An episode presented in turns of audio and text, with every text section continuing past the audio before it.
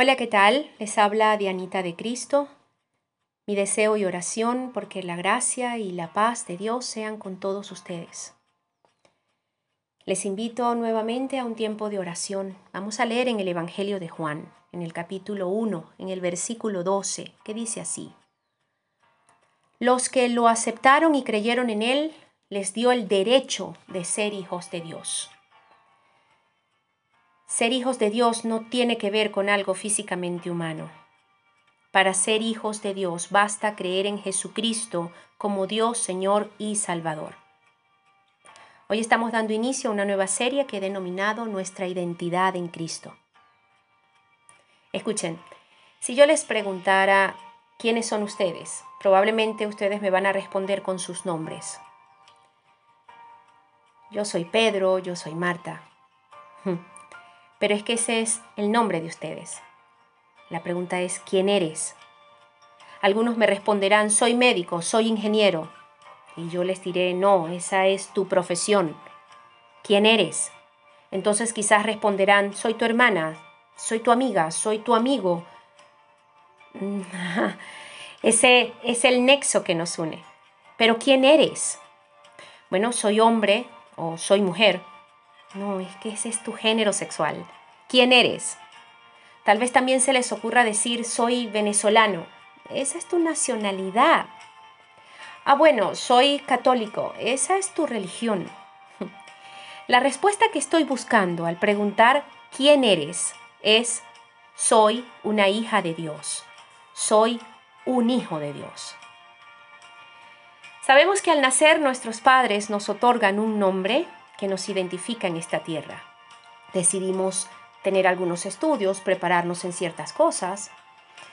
Eh, nacemos en algún lugar um, y nos dedicamos a ciertas cosas. Sin embargo, esa no es nuestra verdadera identidad. ¿Por qué? Porque esta es temporal. La que nos otorga Dios al creer en Jesucristo, esta es la esencial. Y lo que es más importante, es eterna. Escuchen, vivimos siendo quienes creemos que somos.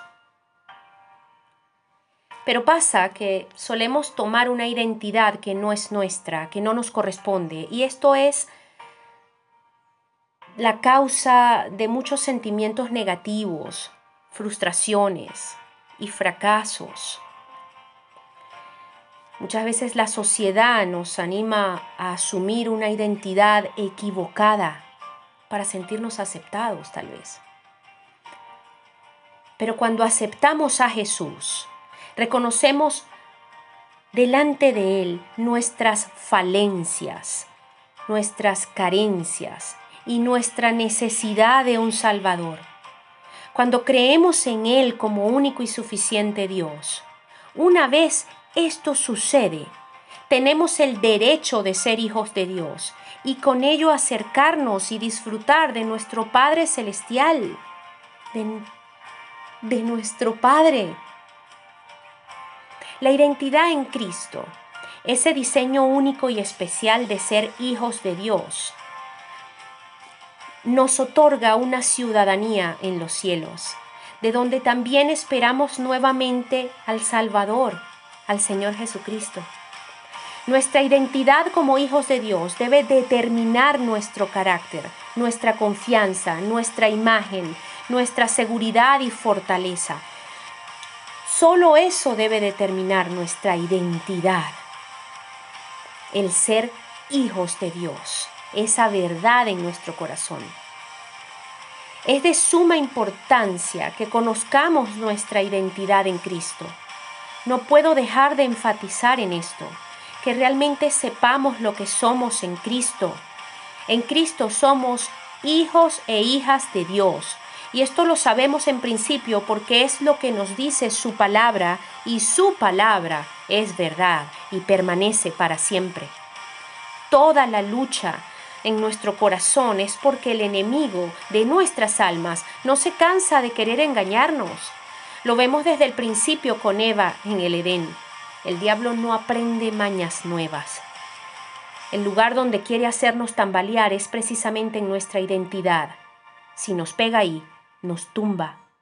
Por eso hoy quisiera que a pesar de cualquier situación adversa que podamos estar atravesando, y a pesar incluso de los errores que hayamos cometido, si hemos creído en Jesús, somos hijos e hijas de Dios y por lo tanto tenemos libre acceso al trono de la gracia de Dios, donde alcanzamos gracia y misericordia para el oportuno socorro. Tenemos acceso a sus promesas, a sus cuidados, a su perdón, a su consuelo, a su fortaleza, a su sanidad, a su provisión, a su herencia y a su libertad. ¿Quién eres? Quién eres no lo define tu nombre, profesión, nacionalidad, religión o características físicas. Entonces, ¿quién eres?